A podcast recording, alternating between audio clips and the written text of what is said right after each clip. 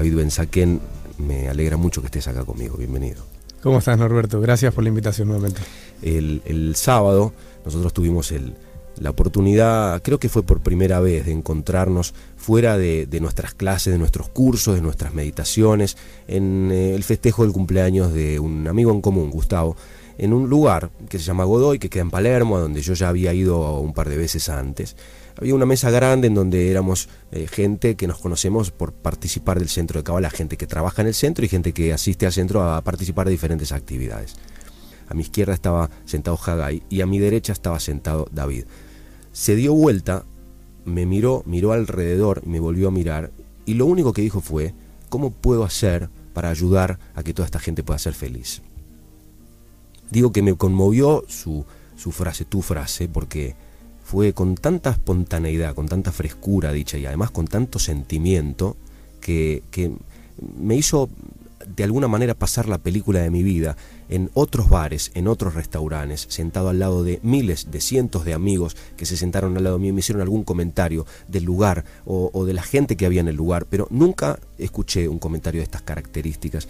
Y me di cuenta de qué es lo que quiero hacer en mi vida, de, de realmente entender que el camino que tenemos que recorrer, que lo que todos nosotros vinimos en realidad a hacer aquí en esta vida es ayudar a otros, es en dar, ayudar a otros a que puedan ser felices. Porque se trata de esto. Ayer decías en la clase que en, en el Antiguo Testamento lo único que dice en la Torah es amad a tu prójimo como a ti mismo. El amor incondicional es lo único que venimos a hacer aquí al mundo. Y lo dijiste en una frase tan, tan sencilla, David, que me, que me llegó tan profundo, que no quería dejar de empezar este encuentro de hoy transmitiendo esto, ¿no? diciendo que de entre tantas cosas que me podrías haber dicho, porque sos joven, porque tenés 31 años, porque hasta hace muy poco tiempo tenías un montón de otras inquietudes en tu vida, de alguna forma la Kabbalah hizo en vos que después de muy poca cantidad de años y todavía a tus 31 años hayas podido hacer un comentario que para mí fue como definitorio no solamente de, nuestra relación, sino de tu relación con la luz, sino de lo que viniste a hacer a este mundo, de lo que yo siento como privilegio de poder estar cerca tuyo.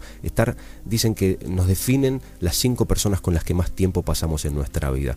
Rápidamente te has transformado en una de esas cinco personas en poco tiempo. Y digo, si yo voy a ser influido por esto, este tipo de, voluntad, por este tipo de corazón, quiero pasar cerca tuyo la mayor cantidad de tiempo posible. Para mí es eh, lo que, una de las cosas que, a través de la Kabbalah he descubierto es eh, lo que es el verdadero amor. En verdad no tenemos mucha idea de lo que es amar de verdad. Y uno he llegado a niveles de, en verdad sentir dolor por la gente. O sea, es algo que, que nunca me imaginé que uno puede sentir y en verdad todos tenemos ese potencial. Y cuando uno está enfocado en qué puedo hacer y qué puedo dar para los demás, tal vez sí, te, estás en la mitad de un bar o estás en la mitad de un lugar y en vez de estar pensando en el próximo trago o qué hay para mí en este lugar, estás pensando en qué puedes dar en el lugar. Y esa transformación, cuando llegas a ese punto de que te das cuenta de que estás en, un nivel en tu vida que estás preocupado, cómo puedes aportar, cómo puedes dar, en vez de estar preguntándote qué es lo que me puedo llevar de acá, te das cuenta que ya has, hecho una gran parte del camino. es el inicio por lo menos el sábado en el bar, después de que dijiste esa frase, nos quedamos charlando con, con, Freddy. Yo pensaba que hay una posibilidad para las excusas, ¿no? Que nosotros ponemos todo el tiempo. Y que una posibilidad para la excusa es, bueno, cuando yo encuentre a mi alma gemela, en este bar o en este restaurante o en otro bar o en otro restaurante, voy a estar más relajado y voy a poder pensar qué puedo darles a los demás. Pero en realidad se supone que el trabajo de, eh, de, venir a este mundo tiene que ver con hacer lo que uno tiene que hacer porque uno no puede encontrar su alma gemela, uno puede ponerse a disposición, uno puede llegar con el trabajo espiritual a merecerse que la luz le ponga en su camino a su alma gemela. Y hoy, digamos, tenía ganas de que compartamos un poco de, del Zohar. Había una historia relacionada con las almas gemelas que me gustaría que primero compartas vos en arameo y después la voy a compartir yo en español para que después charlemos sobre eso. ¿Qué te parece? Me encanta y veo que trajiste el libro. Claro que sí. que es este libro de los secretos del Zohar, que es una selección de los capítulos bien especiales. Y eh, bueno, voy a leer en arameo, tal vez aclarar algo a los eh, audioscuchas de que el, el, arameo es el lenguaje del alma. De hecho, sabemos que tanto los antiguos textos de la Kabbalah están escritos en arameo, como incluso es el lenguaje que utilizaba Jesús. Es un lenguaje con un poder de trascendencia más allá de, de, la comprensión en este momento para nosotros. Se dice que los ángeles hablan 70 lenguajes, pero hay un lenguaje que no entienden, que es el arameo, y por lo tanto lo, lo esquivan pero justamente cada vez que leemos en arameo todos esos mensajes y todo lo que estamos leyendo puede hacer cambios en los niveles espirituales. Entonces esa es la razón por la cual estudiamos en arameo. Y otro entender que la Torah, como mencionaste varias veces, es el código de la Biblia, básicamente es el código del universo, no es un libro de religión, es un libro que fue eh, revelado con el propósito de que el ser humano entienda cuáles son las leyes espirituales que operan en este universo y afecta a todas las personas, a no ser que vos conozcas a alguien que pueda saltar de un quinto piso y en vez de caer, ¿no es cierto?, empieza a volar. Eh, todos estamos afectados por las leyes espirituales, independiente de la religión que sea. Así que te acepto la oferta de leer un poquito de Zohar. Voy a leer en arameo. Betahazei beholinun de nishmatin de alma. Kaloi zugine zugine kamei. Levatad kane idvan lai alma. Kutshavichu mezugin zugin. Amar Hitzkak. Amar piloni lifloni. Ven y ve. Todas las almas que están destinadas a venir al mundo se presentan ante él como parejas con cada alma dividida en mitades masculina y femenina. Después, cuando el alma llega al mundo, el Santísimo, bendito sea Él, las junta. Rav Itzhak dijo, el Santísimo dice, la hija de este hombre irá con el hijo de aquel hombre. Alguna vez escuché una frase que decía que los matrimonios se arman en el cielo y una frase maravillosa del abuelo de Moisés Mendelssohn, que era afinador de pianos, que fue un día a la casa de un gran eh, comerciante porque le habían pedido que afine su piano y se quedó perdidamente enamorado de su hija. Y entonces, de alguna forma, él se arregló para sacar un tema de conversación y se arregló para ser invitado a cenar. Y cuando estaban sentados en la mesa, él necesitaba sacar una conversación, pero tenía una gran joroba y era muy desagradable a la vista porque era deforme. Y Fumie era una mujer bellísima que parecía que había llegado desde el cielo intacta, que no había pasado por, por estas cosas de la vida. Ella ni siquiera se atrevía a mirarlo a los ojos por la repulsión que le producía su tremenda joroba. Y entonces él, en el medio de la cena, le preguntó a ella, Fumie, ¿estás, eh, eh, ¿tenés una conciencia o crees que los matrimonios se arman en el cielo? Y ella sin mirarlo le dijo, sí, claro, creo. Y él dijo, cuando, cuando yo era chico, Dios me dijo a mí eh, quién era la chica con la que yo me iba a casar. Me dijo que era una mujer bondadosa, que era una mujer que iba a venir a revelar esplendor en esta tierra, pero que iba a tener un único defecto con el cual yo iba a tener que vivir, que iba a tener una gigantesca joroba. Yo lo miré al Señor y le dije, una mujer tan bondadosa, tan noble, tan espectacular, no puede tener una joroba, porque va a representarle un problema en su vida. Te pido por favor que me des la joroba a mí. En ese momento ella tuvo un hondo recuerdo que conmovió su alma, lo miró a los ojos y le tendió la mano y se casaron algunos meses después y fueron felices por siempre. Me vino esta historia a la memoria por esta cosa que dice el Zohar, los matrimonios se arman en el cielo, ¿no? Y es, eh, la historia que contaste me encanta a mí también, me la recordaste. Es, eh, es muy profunda porque parte de lo que también esta persona le está diciendo es que ahí vinimos a este mundo a hacer un trabajo espiritual. Y tal vez la gente muchas veces entiende que el alma gemela es la persona que, que me va a hacer feliz. Y estar listo para el alma, gemela, como explica el Zohar, como explica muchos textos de la Kabbalah, requiere todo un trabajo previo. Es, es, un mérito, dice el Zohar, que las almas se vuelvan a reunir en este mundo. Y lo primero entender que un alma gemela es, es, la, es la parte opuesta de la misma alma. Un alma gemela es el otro opuesto, el polo opuesto de la alma, de la misma alma. No es una persona que encaja con mis necesidades y mis gustos, que le gusta el mismo helado y que le gustan los mismos paisajes sino está muy lejos de eso. Eh, es el polo opuesto, es el Ezer diría la Torah, que es, el, es la ayuda opuesta a la persona. Y justamente, eh, seguramente, las características que tenga es que va a venir a hacerte las cosas un poquito más difíciles, tal vez. Va a apretar todos tus botones, va a hacerte reaccionar más de una vez, pero la característica es que siempre va a estar ahí para vos. lo va a hacer siempre con la intención de hacerte crecer. Y Keren Berg, mi maestra, siempre dice: la gente debería dejar esa lista de requisitos que tiene su pareja y crear otra lista en la cual pusiera las cosas que están dispuestos a dar, no a recibir. Y ese es el primer paso que la persona se encamina al alma gemela. El alma gemela es un regalo en esta vida. Y obviamente los regalos tienen que ver con los méritos y el mérito se gana con trabajo espiritual y esfuerzo. Se supone que, que todos nosotros podemos aspirar a, encontrar a nuestra alma gemela en esta vida, porque dicen que a veces hay que venir al mundo muchas veces en sucesivas reencarnaciones para poder aspirar a que un día se produzca el mérito, pero también dicen los cabalistas que el trabajo espiritual se puede apurar, y vos ayer en la clase decías que la transformación incluso se puede producir en una semana que si uno hace el trabajo correcto con la conciencia correcta, no se necesitan años o toda una vida o muchas vidas, que uno puede hacer su transformación aquí y ahora, solamente poniéndose a disposición, ¿no? De, de, decidir que uno quiere dejar el control remoto y el sillón cómodo y la calefacción en nuestra casa.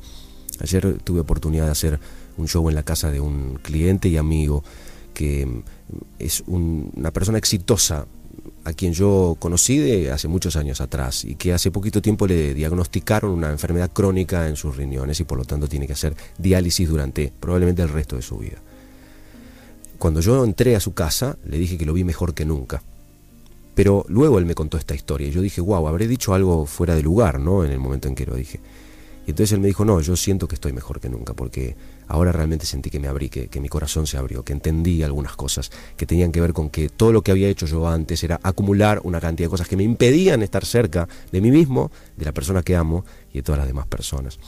¿Cómo le dirías a una persona que emprenda eh, esta historia de, merecerse a su alma gemela? ¿Cuáles son aquellas señales que uno puede eh, identificar cuando a uno le pasan cosas, no le pasan cosas? Yo soy soltero, ¿cómo es el trabajo? Creo que el primer paso es entender que el alma gemela no es algo que podemos esperar recibir mientras estemos en un estado egoísta de quiero a una mujer o quiero a un hombre o quiero lo que sea en mi vida que me haga sentir bien y, o quiero formar una familia o quiero tener una pareja, quiero convivir con alguien. Es, eh, el concepto del alma gemela es, tiene que ver y está ligado al, al, al que hablamos, a la corrección del mundo que dijimos hace unas semanas atrás, que empezó hace más de 5.770 años y que es la idea de que las almas tienen que venir a este mundo a ganarse la luz, a ganarse las cosas, tiene que haber desafíos, tiene que haber todo. Ese desafío es el desafío de vencer al oponente que hay dentro de cada uno de nosotros, esa energía opuesta a la luz, al aspecto divino que cada uno de nosotros tiene, la capacidad de, amar, la capacidad de dar.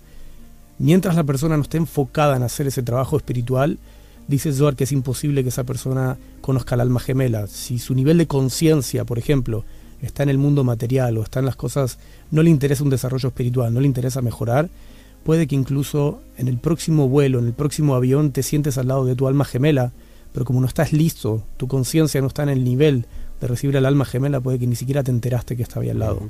Entonces, ¿cómo puedo crear o generar esa, esa conciencia, esa apertura para entender quién es la persona que está al lado, dónde buscar o qué buscar? Que de hecho no vamos a hablarlo ahora, pero Ravitska Kluria, otro cabalista que vivió en el siglo XVI, explica que cuando la persona esté lista, su alma gemela va a atravesar el océano si es necesario para plantarse enfrente a él y decir aquí estoy. Entonces eh, los cabalistas deducen de esto de que el trabajo espiritual para encontrar al alma gemela no es un trabajo de búsqueda en el mundo físico, no hay que ir a los bares, antros, discotecas, eh, shoppings, eh, citas a ciegas, se puede, ¿no? No vamos a decir que no, pero el punto es que si no hago el trabajo previo de estar conectado a lo que realmente quiero en esta vida, a, comprometido con un trabajo espiritual, probablemente encuentre gente en mi vida muy afín a mis deseos, seguro, no hay duda que pueda llevarme bien con la persona con la que convivo. Pero dice Zohar, encontrar el alma gemela, eso, eso es eh, de otro nivel. Eh, ahora, no es imposible. Eh, una persona que empieza un camino seguro va a encontrar una persona al lado que va a estar, que lo va a ayudar, que lo va a apoyar y que juntos lo más importante es que emprendan un camino de transformación global, pues solamente para alargar un poquito más. Keren siempre dice que un indicio es de que esa pareja, el día en que se encuentren, van a estar dedicadas a ayudar a los demás.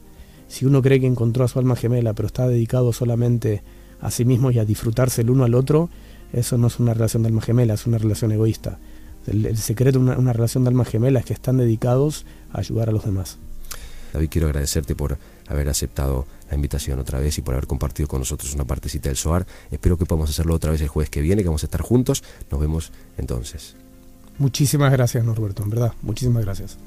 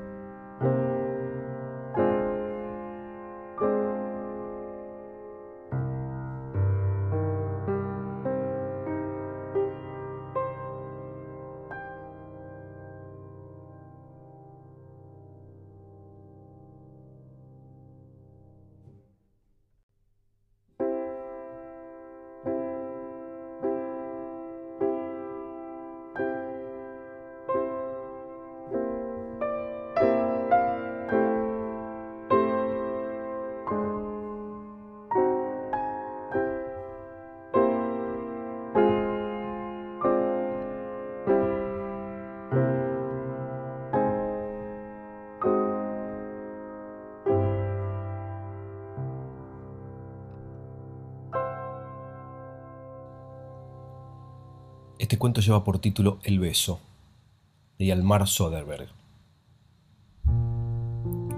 Érase una vez una muchacha y un joven.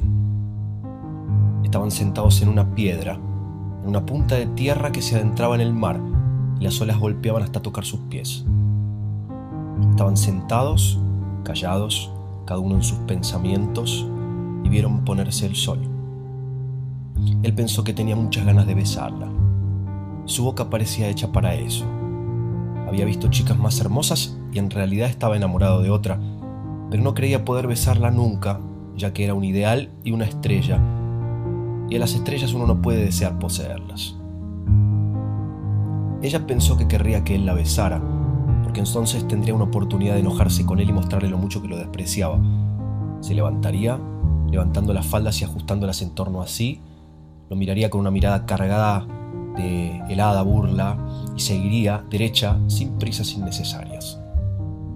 Pero para que no pudiera adivinar lo que pensaba, dijo en voz baja muy lentamente, ¿Cree usted en otra vida después de esta?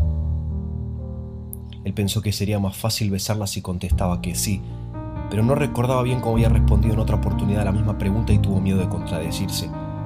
Por eso la miró profundamente a los ojos y dijo, hay momentos en que creo que sí. Esa respuesta agradó a la chica enormemente y pensó, de todas maneras, me gusta su pelo y también la frente. Es una lástima que la nariz sea tan fea y que no tenga una posición. Es solo un estudiante. Con un novio como ese no la envidiarían sus amigas. Él pensó, ahora decididamente puedo besarla. Pero tenía mucho miedo. No había besado antes a ninguna joven de buena familia y se preguntaba si sería peligroso. Su padre dormía tumbado en una hamaca no muy lejos de allí y era el alcalde de la ciudad. Ella pensó, ¿será quizá mejor que le dé un bofetón cuando me bese? Y pensó de nuevo, ¿por qué no me besa? ¿Es que soy tan fea y desagradable? Y se inclinó sobre el agua para mirarse reflejada, pero su retrato se rompió en las olas que salpicaban. Pensó a continuación, me pregunto qué sentiré cuando me bese. En realidad, la habían besado una sola vez un teniente después de un baile en el hotel de la ciudad, pero olía muy mal, a cigarro y a ponche, y ella se había sentido un poco halagada de que la hubiera besado, ya que era un teniente, pero por otra parte ese beso no había sido gran cosa. Y además lo odiaba porque después del beso ni le había propuesto matrimonio ni había vuelto a mirarla. Mientras estaban allí sentados, cada uno en sus pensamientos, el sol se puso y oscureció. Y él pensó, ya que está todavía sentada a mi lado y el sol se ha ido, quizá no tenga nada en contra de que la bese. Y lentamente le pasó un brazo sobre los hombros. Eso ella no lo había previsto. Había creído que la besaría sin más preámbulos y que entonces ella le daría una bofetada y sería como una princesa. Ahora no sabía qué hacer. Quería enfadarse con él, pero no quería perder la oportunidad de ser besada. Por eso se quedó sentada completamente quieta. Entonces él la besó. Era mucho más extraño de lo que ella había pensado. Sintió que se quedaba pálida y sin fuerzas y que se había olvidado totalmente de darle un bofetón y que no era nada más que un estudiante. Pero él pensó en un pasaje del libro de un médico muy religioso llamado La especie femenina, en donde decía, cuidado con dejar que el abrazo matrimonial se supedite al dominio de las pasiones pensó que debía ser muy difícil cuidarse si un solo beso ya podía ser tanto. Cuando salió la luna, todavía estaban sentados besándose. Ella le susurró al oído, Te amé desde el primer momento en que te vi. Y él respondió, Para mí no ha habido otra en el mundo como tú.